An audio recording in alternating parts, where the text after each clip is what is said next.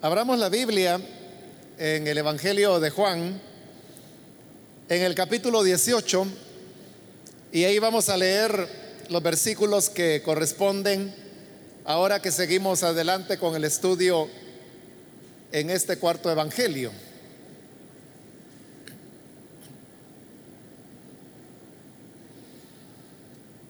Dice la palabra de Dios en el Evangelio de Juan, capítulo 18,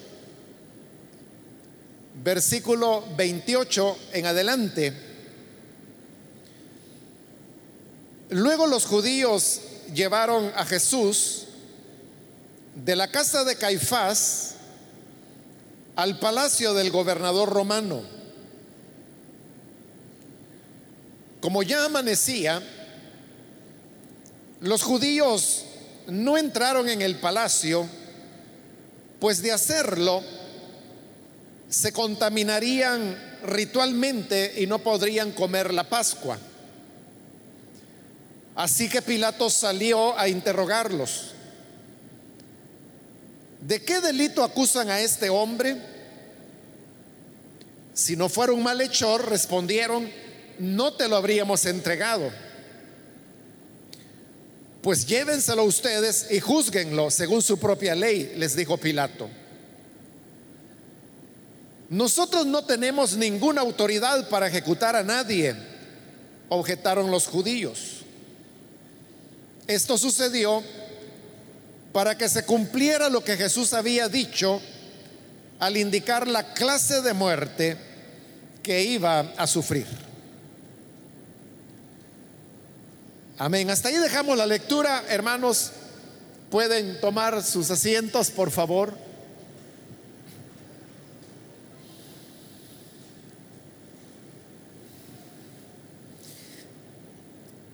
A partir, hermanos, de los versículos que acabamos de leer, inicia lo que será el juicio que Pilato habrá de desarrollar en relación al Señor Jesús. Como ya lo había mencionado anteriormente, las, versiones que los evangelios sinópticos presentan acerca de, la pasión de Jesús son diferentes a los que el Evangelio de Juan presenta. Y hay varias diferencias de las cuales hemos venido hablando, pero quiero ahora referirme en específico a lo que tiene que ver el encuentro de Jesús con Pilato. Como usted ha leído los otros evangelios, usted recordará que un elemento común de los otros tres evangelios es que Jesús guarda silencio delante de Pilato. Él se niega a responder las preguntas que Pilato le hace y si en algún momento Jesús responde, lo cual ocurre una o dos veces en los otros evangelios, es solamente para terminar de reafirmar lo mismo que Pilato ya está diciendo. La razón por la cual los otros evangelios eh, no mencionan que Jesús haya tenido mucho diálogo con Pilato es porque ellos respetan mucho lo que el profeta Isaías eh, presenta en sus profecías, porque hay una serie de profecías en, Isaías, a partir del capítulo 40 en adelante, que hablan sobre el siervo del Señor. Que en el caso de los rabinos, ellos interpretaban que ese siervo sufriente era el mismo pueblo de Israel.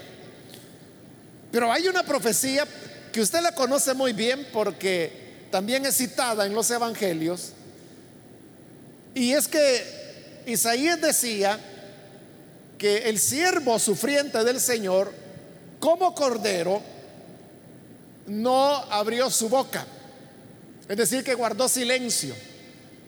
Y precisamente por concordar con esa profecía de Isaías, es que los otros evangelios presentan a un Jesús que no habla, no le responde a Pilatos. Por todo lo contrario, este Evangelio de Juan lo que presenta es un extenso diálogo entre Jesús y Pilato. Un diálogo que comienza precisamente con el versículo 28 de este capítulo 18 que acabamos de leer y que va a terminar hasta el versículo 16 del capítulo 19. Entonces, si usted ve en su Biblia ese párrafo que le estoy mencionando desde el capítulo 18, versículo 28, hasta el capítulo 19, versículo 16, se va a dar cuenta que eso es tan extenso como que si fuera un capítulo entero. Y en este largo pasaje hay una interacción muy fluida. O sea, Jesús está platicando mucho con Pilato. Eso es una radical diferencia. Porque ante el Jesús enmudecido, delante de Pilato que presentan los otros evangelios, lo que tenemos en Juan es que hay una, una plática completa, un diálogo que el Señor realiza con Pilato. El otro elemento importante, hermanos, que encontramos en este Evangelio de Juan es que hay otro elemento que cuesta un poquito más poderlo captar, pero que al mencionárselo usted lo podrá notar. Los otros tres evangelios presentan el juicio de Jesús delante de Pilato como algo que se realizó públicamente, es decir, delante de la multitud. En cambio, el Evangelio de Juan establece dos ambientes donde se está realizando el juicio. Uno podríamos llamar que, es el ambiente exterior, donde están los saduceos, los, los representantes de los sacerdotes, la muchedumbre. Ellos están afuera en el patio, pero Jesús no está ahí, sino que Jesús está adentro en la casa de Pilato. Entonces, como son dos ambientes diferentes, Juan presenta a Pilato caminando todo el tiempo, que sale afuera para escuchar a la multitud, luego va adentro para preguntarle a Jesús, luego sale de nuevo a la multitud, luego vuelve adentro con Jesús, luego vuelve a salir afuera a la multitud y luego vuelve a entrar para volver a platicar con Jesús. Luego vuelve a salir con la multitud. Es un ir y venir. Porque como le digo, Juan coloca a Jesús separado de la multitud. Y en el único momento cuando se da la presentación de Jesús delante de la multitud es en dos, en dos ocasiones. La primera es cuando Jesús ya ha sido latigado y coronado de espinas. Este, como él ya está maltratado, Pilato lo trae delante de la multitud para que la gente vea que Jesús ya fue castigado y que por lo tanto puede quedar libre. Ahí es cuando Pilato lo presenta a la multitud y al presentarlo, él dice las famosas palabras, he aquí el hombre. Pero la gente lo rechaza y siempre insiste en matarlo. Entonces, Pilato ordena que Jesús sea llevado de nuevo adentro. Y Pilato continúa yendo adentro y saliendo. Entre los dos ambientes hay una gran diferencia. Porque externamente, afuera, en el patio, Pilato se encuentra con una multitud enfurecida. Ahí hay gritos, ahí hay presiones, ahí hay hasta amenazas que le hacen. En cambio, cuando Pilato entra para hablar con Jesús, con Jesús en la parte interior, lo que hay es tranquilidad. Y lo que hay es mucha reflexión. Porque Jesús está haciendo reflexionar a Pilato. Entonces, esto las entradas y las salidas de Pilato, va marcando los diferentes momentos del diálogo entre Jesús y Pilato que sería el juicio. Son seis momentos. Si usted me acompaña, usted puede ver las entradas y salidas de Pilato. Como Pilato está en su casa, cuando llega la multitud con Jesús, entonces ahí hay un primer movimiento de Pilato y es que él sale para escuchar lo que la multitud quiere decir. Versículo 29, capítulo 18, versículo 19 dice, así que Pilato salió, salió de su casa para ir a escuchar a la gente. Ahora mire lo que dice versículo 33. Pilato volvió a entrar. Hoy está entrando después de haber escuchado a la multitud. Pero mire ahora el versículo 38. ¿Y qué es la verdad? Preguntó Pilato. Dicho esto, salió otra vez a los judíos. Ahí está saliendo de nuevo. Mire ahora el versículo 1 del capítulo 19. Aquí no hay, hermanos, una especificación de que Pilato haya entrado de manera directa, pero sí lo dice indirectamente, porque dice que tomó a Jesús y mandó que lo azotaran, pero eso fue adentro. La gente no vio cuando estaban azotando a Jesús. Por eso es que después lo va a presentar diciendo, aquí está el hombre. Por lo tanto, en el versículo 1 lo que tenemos es que Pilato vuelve a entrar. Pero hoy mire el versículo 4 del versículo del capítulo 19. Pilato volvió a salir, ahí está saliendo de nuevo. Siempre el capítulo 19, pero versículo 8. Al oír esto, Pilato se atemorizó aún más. Versículo 9. Así que entró de nuevo en el palacio. Ahí lo tiene otra vez para adentro. Y en el versículo 13 dice, al oír esto, Pilato llevó a Jesús hacia afuera. Él está saliendo con Jesús hacia afuera. Ahí tiene lo que le decía, ¿verdad?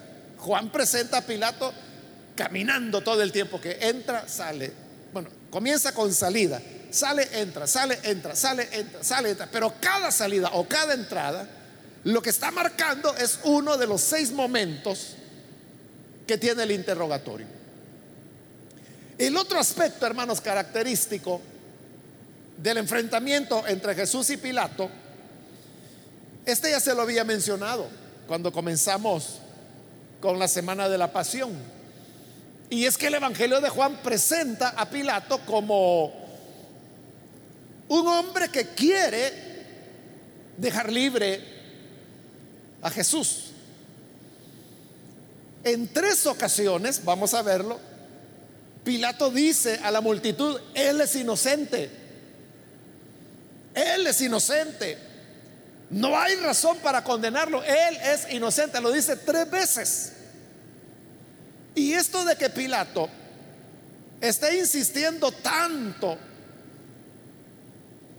en que deben dejar libre a Jesús, que no debe ser crucificado, ha llevado a algunos a preguntarse si realmente esto ocurrió. Es decir, si es histórico lo que Juan está relatando en este largo pasaje. Y la razón de la duda es porque, de acuerdo a los escritos de, historiadores de la época, como Flavio Josefo, el más famoso, pero también hubo otro historiador judío que se llamó Filón.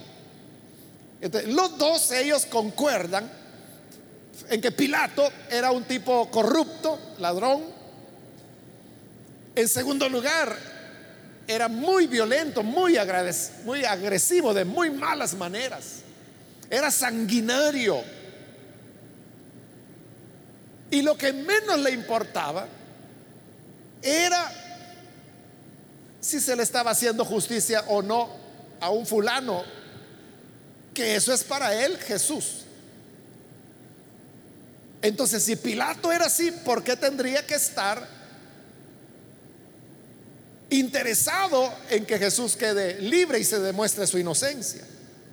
A esto, hermanos, se ha respondido y tiene bastante credibilidad, que como el mismo pasaje lo va a mostrar y todos los evangelios lo muestran, que era costumbre del gobernador en la fiesta de la Pascua, que es donde están, soltarles a un preso, a un preso político, el que la gente quisiera. Entonces era como un regalo que los romanos le daban a sus colonias de que les concedían que en el caso de los judíos, en la fiesta de la Pascua, dejaban ir libre a un preso político.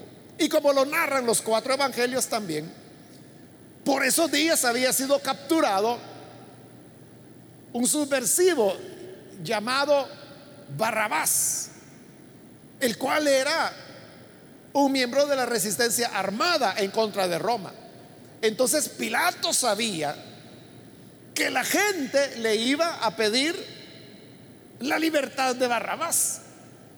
Pero Barrabás era un tipo peligroso, porque él estaba enrolado, era parte, probablemente dirigente, de un grupo armado que estaba causando bajas al ejército romano y además tenía popularidad entre el pueblo. Entonces Pilato se anticipaba a que la gente iba a pedir ese año que le dejaran libre a Barrabás, pero él no lo quería dejar libre porque este sí era un tipo peligroso. En esa condición le cae como anillo al dedo el caso de Jesús. Porque Pilato lo interroga y se da cuenta que Jesús no es un problema, no es un problema político para Roma. Se da cuenta que Jesús es inofensivo y también él sabe que Jesús tiene apoyo popular. Por lo tanto, él quiere que la gente pida a Jesús como la gracia que él va a conceder en ese día.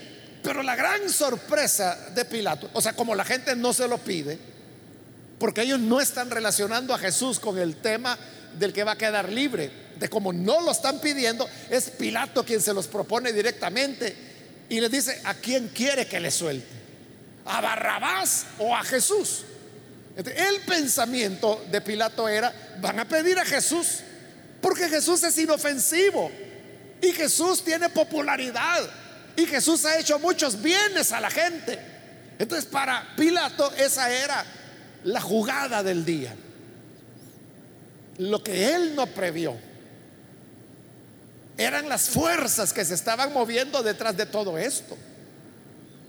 Y que se manifestaron cuando la gente, no solo mayoritariamente, sino que con mucha presión y hasta amenazas, le piden que deje libre a Barrabás y no a Jesús. Y esa es la sorpresa de Pilato. Por eso les pregunta, ¿y este qué mal ha hecho? Pilato no le entiende. Pero como el Evangelio de Juan lo muestra a lo largo de, de todo su Evangelio, se trata de una lucha entre la luz y las tinieblas. Y por lo tanto, como Jesús dijo en el momento que estaba siendo capturado, esta es la hora de las tinieblas. Entonces es el mal satánico el que está triunfando y por eso prefieren pedir la libertad de Barrabás para sorpresa de Pilato y Pilato se ve obligado a condenar a Jesús. Esa sería la explicación de por qué Pilato estaba tan interesado en que Jesús fuera declarado inocente. Y el otro elemento, hermanos, que también puedo mencionar, es que Pilato se presenta aquí como un hombre razonable, a quien Jesús quiere ir encaminando cada vez más y más a la verdad. A eso lo quiere llevar Jesús, a la verdad.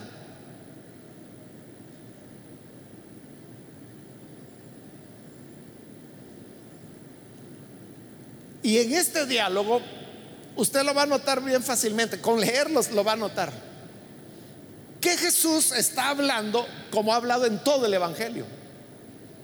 Que es así un poco como poéticamente, podríamos decir. Así le está hablando Jesús a Pilato. Esto nos lleva a entender, o sea, porque usted sabe que el Jesús del Evangelio de Juan habla diferente del Jesús de los otros evangelios. El Jesús de Juan, como le digo, habla así más como con enigmas, con poesía. Es más profundo en sus frases, en sus palabras, más enigmático. En cambio, nosotros Evangelio Jesús habla plano, así como hablamos cualquiera de nosotros. el hecho de que Jesús le esté hablando a Pilato en ese mismo tono poético significa que es una recreación que los autores del Evangelio de Juan hicieron. Entonces, vea, por un lado tenemos elementos históricos que realmente ocurrieron. Y fíjese, el Evangelio de Juan es el que más datos y más explicaciones nos dan de por qué ocurre lo que ocurre. Y que por qué lo llevan a Pilato. Y que por qué Pablo, perdón, por qué Pilato termina condenando a Jesús. Todo eso lo sabemos y lo entendemos por el Evangelio de Juan. Porque los otros evangelios no dan esa información. Esto significa que el relato de Juan es totalmente histórico, tiene base histórica, pero no hay duda tampoco de que ha sido recreado por Juan y por eso tiene ese toque del Evangelio de Juan y por eso es que Jesús le habla a Pilato digámoslo poéticamente, porque así es como Jesús ha estado hablando en todo el Evangelio. Bueno, yo creo, hermanos, que en cuanto a generalidades, eso sería lo más importante, pero entremos ahora a los versículos que hemos leído. El 28 dice, luego los judíos llevaron a Jesús de la casa de Caifás al palacio del gobernador romano. Y añade un detalle, como ya amanecía. Al decir que ya amanecía significaba que más o menos eran como las seis de la mañana.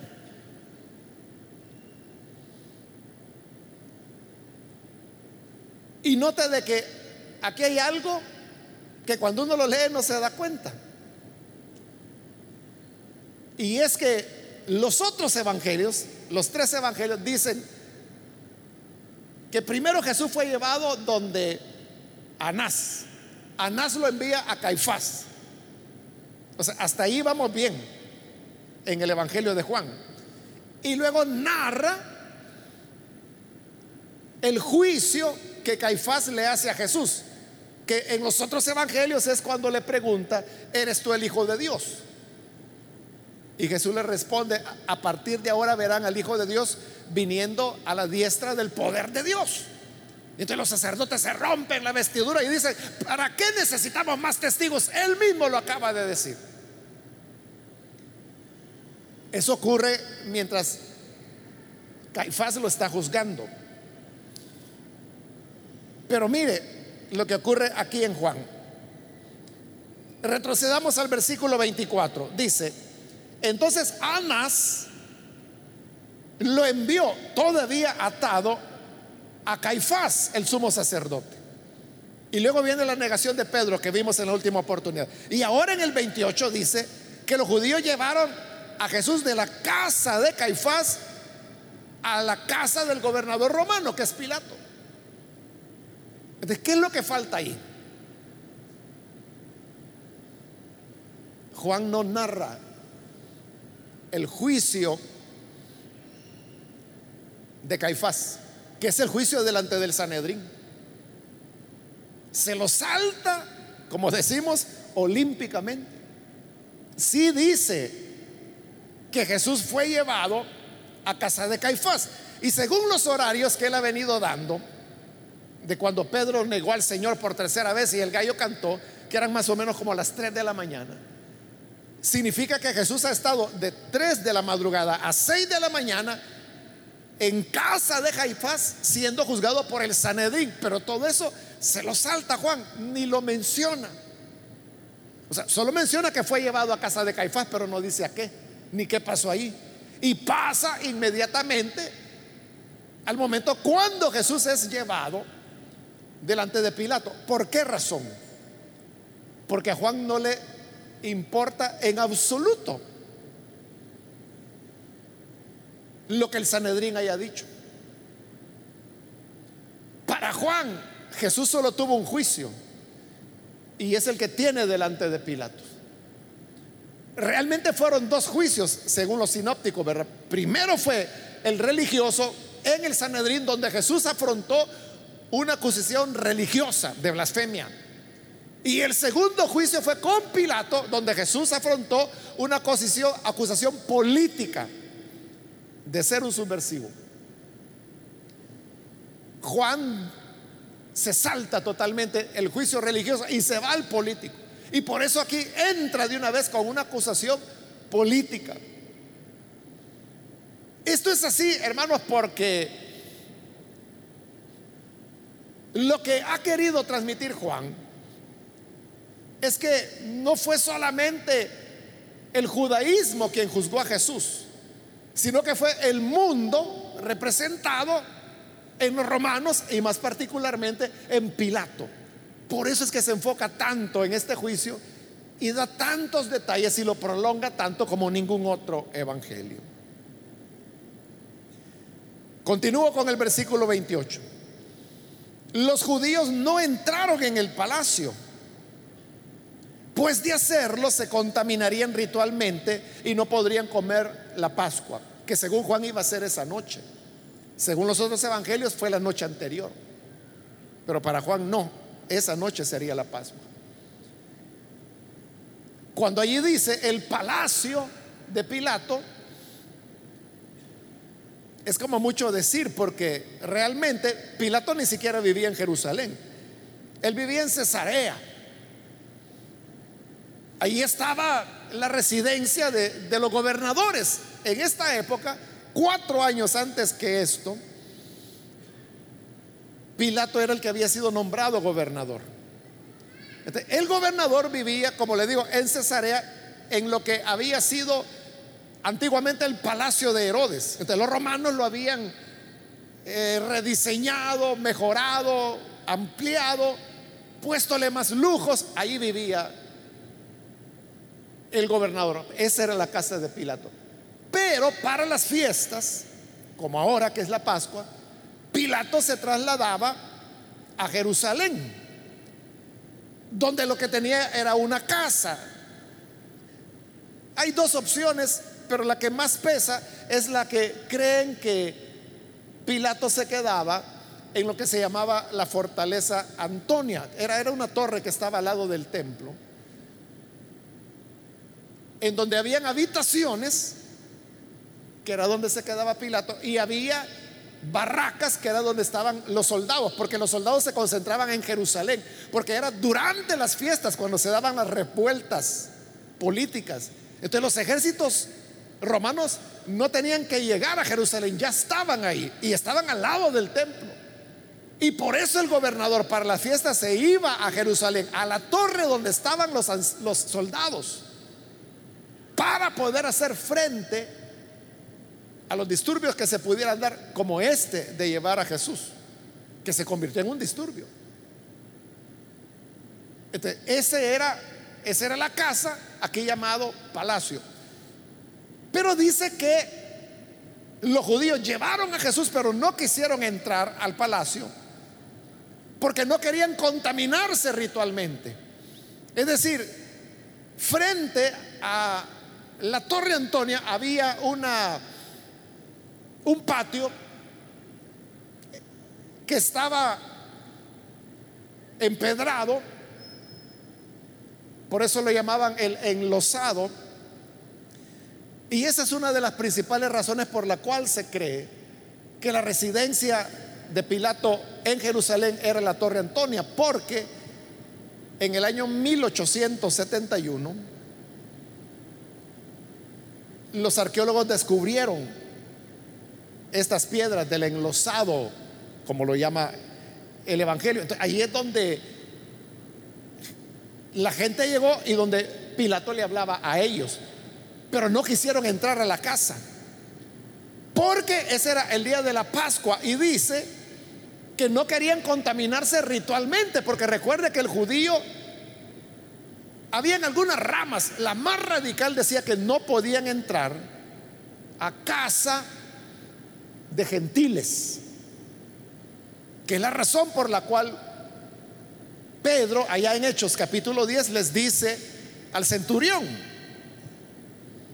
que lo ha mandado a traer, que, para él es abominable entrar en una casa de gentiles, mucho menos lo iban a hacer el día de la Pascua. Entonces no quieren contaminarse, por eso se quedan afuera. Y porque se quedan afuera, es que Pilatos tiene que salir y estar entrando para hablar con Jesús y volver a salir y volver a entrar para y así, ¿verdad? Todos los viajes que ya leímos los versículos correspondientes. Precisamente porque no querían contaminarse es que el versículo 29 dice, así que Pilato salió para interrogarlos. Y les pregunta, ¿de qué delito acusan a este hombre?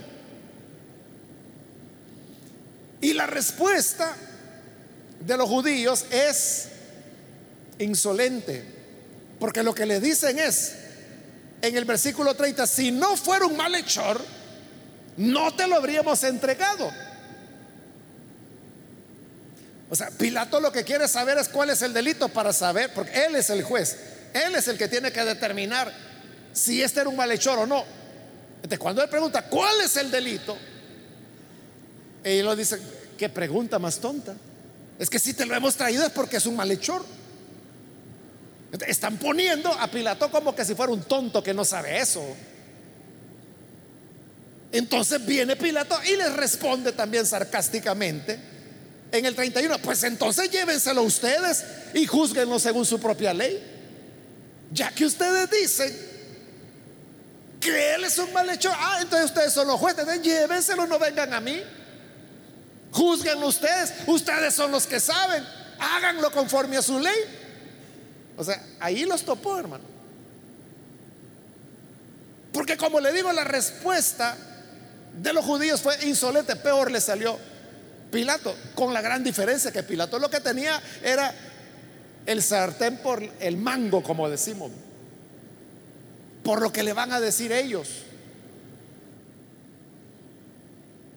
En el versículo 31, nosotros no tenemos ninguna autoridad para ejecutar a nadie. O sea, nosotros no tenemos problemas en juzgarlo, en demostrar que es un malhechor. El problema es que no podemos darle la pena que merece. No la menciona, pero era la muerte. Quiero hacerle notar, hermanos, dos aspectos. El primero de ellos es el hecho de que los judíos no quisieron entrar a la casa de Pilato para ser testigos delante de Jesús. Y por eso lo obligan a estar entrando y saliendo. Porque no querían contaminarse ritualmente. Pero mire cómo son las cosas. Qué paradoja. Ellos no quieren contaminarse ritualmente al entrar a la casa de un gentil, un romano, y en este caso el gobernador, no quieren contaminarse. Pero no les importa el pecado de injusticia que están cometiendo. Porque recuerde, el Evangelio de Juan, y eso ya lo vimos allá por el capítulo 11, el Evangelio de Juan ha ido demostrando que las señales que Jesús hace cada vez son mayores y mayores y mayores y mayores. Y también Juan es bien cuidadoso en mostrar que los judíos sabían que lo que Jesús hacía era verdad, era legítimo.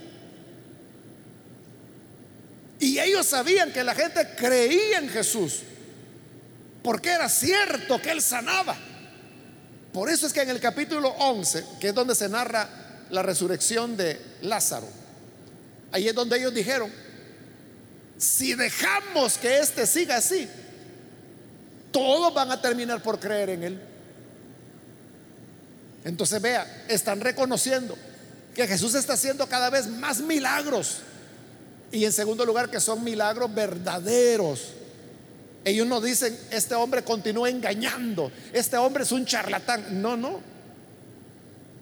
Si no lo paramos, toda la gente terminará de creer en él porque cada vez va más poderoso. Es cuando deciden matarlo. Ahí es cuando Caifás dice, conviene que muera un hombre y no que vaya a morir toda la nación. Ellos saben que las señales de Jesús son verdaderas. Saben que realmente tiene poder, que hay algo sobrenatural en Jesús, pero lo quieren matar. Eso era injusto totalmente. No les importaba condenar a un inocente, pero si les importaba poner un pie en la casa de un gentil. Y eso es lo que la religión hace. La religión lo que hace es que las personas se enfoquen en las cosas externas como, como esa. Si la religión dijera, mire, es prohibido poner el pie en determinado lugar, la gente religiosamente obedecería. Allá en el libro primero de Samuel, usted recordará que los filisteos se robaron el arca. Bueno, no se la robaron, sino que la ganaron como botín en una guerra contra los israelitas. Y llevaron el arca al templo de Dagón. Ahí estaba el gran muñeco, la imagen de Dagón. Y a la mañana siguiente encontraron que la imagen de Dagón estaba de rodillas delante del arca del Señor. Entonces se asustaron los filisteos, volvieron a levantar el muñecón y cerraron por la noche. Y a la mañana siguiente que abrieron el templo, otra vez el gran muñecón estaba de rodillas delante del arca. Y no solo eso, le habían cortado las manos. Y alguien las había puesto en la entrada de la puerta. Entonces, desde ese momento, los sacerdotes de Dagón en Filistea decretaron que nadie tenía que poner el pie ahí en, el marco de la puerta, porque ahí es donde habían amanecido las manos cortadas de Dagón. A partir de ahí la religión de Dagón estableció que para entrar al templo la gente tenía que dar un paso largo, no podían patear el umbral. Por eso, esa es religión. Eso no le cuesta a la gente. Lo que le cuesta a la gente es tener un corazón limpio. No contaminarse por no entrar a la casa de Pilato. Eso es fácil. Pero el corazón lo tenían negro de maldad y de injusticia porque querían matar a un inocente. Con mentiras. Con ilegalidades como las que ya mencionamos anteriormente. Nosotros tenemos que ser cuidadosos, hermanos, en no fijarnos o en creer que lo que la religión dice es lo más importante. Muchas veces eso es lo que menos le interesa a Dios. Y lo que a Dios siempre le va a interesar es la pureza del corazón. cuando la gente enfatiza y dice, mire, no coma chicle cuando venga a la iglesia. O sea, botar el chicle antes de entrar al edificio es fácil. Pero sacar el deseo de venganza que esa persona tiene en el corazón, ¿cómo? O usted le puede decir, mire, para venir a la iglesia tiene que utilizar camisas blancas y las hermanas blusas blancas. Eso es fácil de hacer, pero que tengan blanco el corazón, ahí ya no. Pero como se enfatiza lo religioso, mira hermana, ¿y por qué viene de rosado? Si es blanco el que tiene que usar. Y hermana, ¿por qué viene de taconcito? Aquí zapatos sin tacón tiene que traer. como están fijándose en eso, que si se peina de una manera, que si se cortó el pelo así, que si se hizo tal cosa o tal otra. Nos fijamos tanto en lo religioso que nos olvidamos de lo que a Dios le interesa, que es el hacer justicia, el hacer misericordia y el ser humildes delante de Él. Eso es lo que a Dios le interesa. Es lo que dice el profeta Miqueas. El Señor te ha enseñado lo que pide de ti. Y lo que te pide es que hagas justicia, que hagas misericordia, que seas humilde delante de Él. Pero la gente no dice, no, no se siente ahí, párese, no, no puede orar de pie, tiene que arrodillarse. Haga aquí, haga allá, hágase el pelo asá. No haga esto, no use estos colores, la pura religión, igual que estos. No, ush, ahí no vamos a entrar porque nos vamos a contaminar. ¿Qué más contaminación que la pudredumbre que tenían en su corazón? Que como Jesús les dijo, ustedes hijos del diablo son porque me quieren matar. Esa era la realidad. Que Satanás estaba en su corazón. Entrar a la casa de Pilato, eso no los iba a contaminar más de lo podrido que ya estaban. Ese es el peligro de la religión, que nos desvía de lo verdaderamente importante delante de Dios. Y el segundo elemento, hermanos, con el cual voy a terminar, es que en el momento en que ellos le dijeron, mira Pilato, no podemos juzgarlo nosotros porque a nosotros no se nos permite condenar a muerte. Ese tema, hermanos, ha sido de mucha discusión porque se sabe que el Sanedrín sí podía condenar a muerte y hasta en los evangelios, bueno, no en los evangelios, en el libro de los hechos, usted encuentra ahí, por ejemplo, en el capítulo 7 de los hechos, donde matan a pedradas por orden del Sanedrín a Felipe. ¿Y quién les dice algo? Es decir, que sí podían condenar a muerte. Y según los estudios que se han hecho, se sabe de que los judíos sí podían, el Sanedrín podía condenar a muerte, pero en ciertos casos que para Roma no era importante, como el tema de la blasfemia, que es lo que ellos argumentaron contra Felipe, y contra otras penas menores. Pero cuando aquí le dicen, no lo podemos condenar a muerte, se están refiriendo a una condena a muerte específica, que es la condena a muerte por ser un sedicioso político. Y Pilato lo entiende de inmediato, porque cuando le dicen eso, no tenemos autoridad para ejecutar a nadie, o sea, sí la tenían para otros temas, pero no para ejecutar opositores políticos. Por eso es que Pilato ya ni les responde, sino que dice en el 33, Pilato volvió a entrar en el palacio. Es lo que Pilato hizo, ya no habló con ellos, se fue con Jesús. Y mire la pregunta que le hace a Jesús, ¿eres tú el rey de los judíos? O sea, le viene a hacer una pregunta que para los romanos era totalmente política. Porque Pilato ha entendido que los judíos se están refiriendo a que él es un adversario político, un rebelde político. Y por eso le va a preguntar directamente, ¿eres tú el rey de los judíos? Ahora, Juan todo esto lo interpreta teológicamente y por eso es que dice el 32, donde terminamos, esto sucedió para que se cumpliera lo que Jesús había dicho al indicar qué clase de muerte iba a sufrir. ¿A dónde lo había dicho? En el mismo Evangelio de Juan, en el capítulo 3. Si el Hijo del Hombre fuera levantado, a todos atraerá a sí mismo. Al hablar de ser levantado, estaba hablando de muerte, de crucifixión.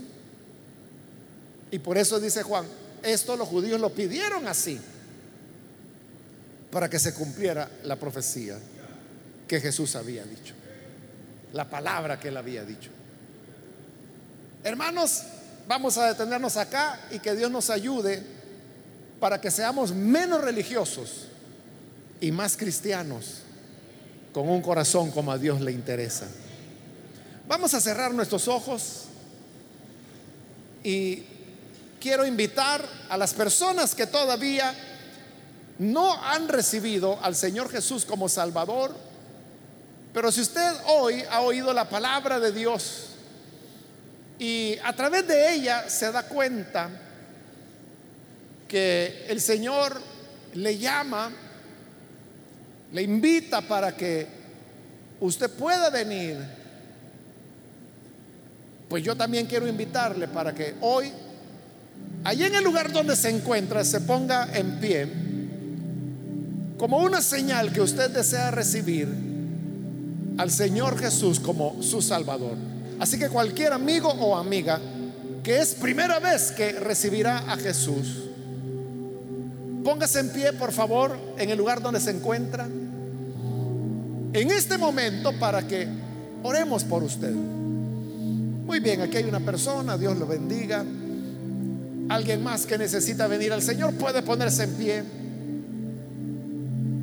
para que oremos por usted.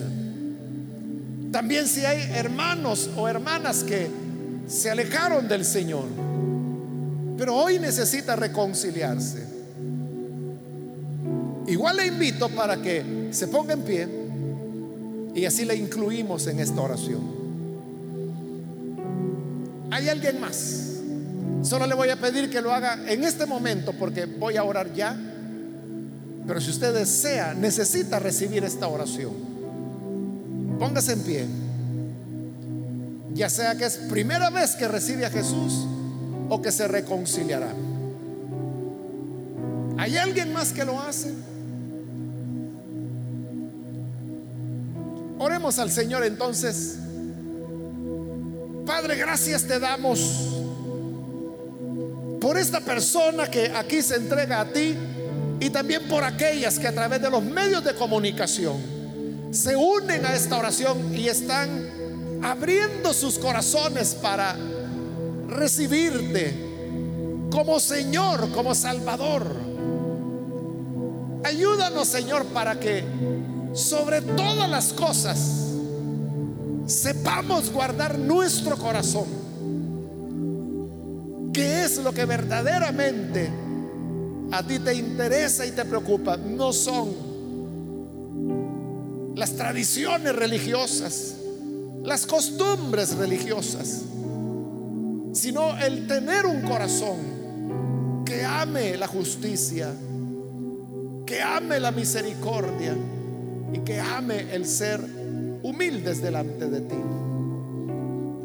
Ayúdanos, Señor, para que así podamos ser hijos e hijas que te agradan en todo aspecto. Por Jesús nuestro Señor lo pedimos. Amén amén. Amén. Qué bueno es el Señor. Gloria a Dios. Antes de finalizar nuestro culto, vamos a recoger los diezmos y las ofrendas. Los hermanos diáconos y diaconisas le están ofreciendo los sobres para que usted tome el suyo y pueda colocar ahí su diezmo y su ofrenda. Y de esa manera le damos al Señor lo que Él nos pide en su palabra. Vamos a orar para que Él bendiga a las personas que así lo hacen. Señor, gracias por cada uno que en este momento se dispone a entregar sus diezmos y sus ofrendas. Nuestros hermanos, Señor, lo hacen con gratitud y también con alegría. Y hoy sabemos que tú serás fiel en cumplir tu palabra, bendiciéndoles de manera sobreabundante, para que nada falte en sus vidas, para que puedan tener todo lo necesario y así puedan dar testimonio de tu fidelidad y de tu grandeza. En el nombre de Jesús nuestro Señor lo pedimos. Amén.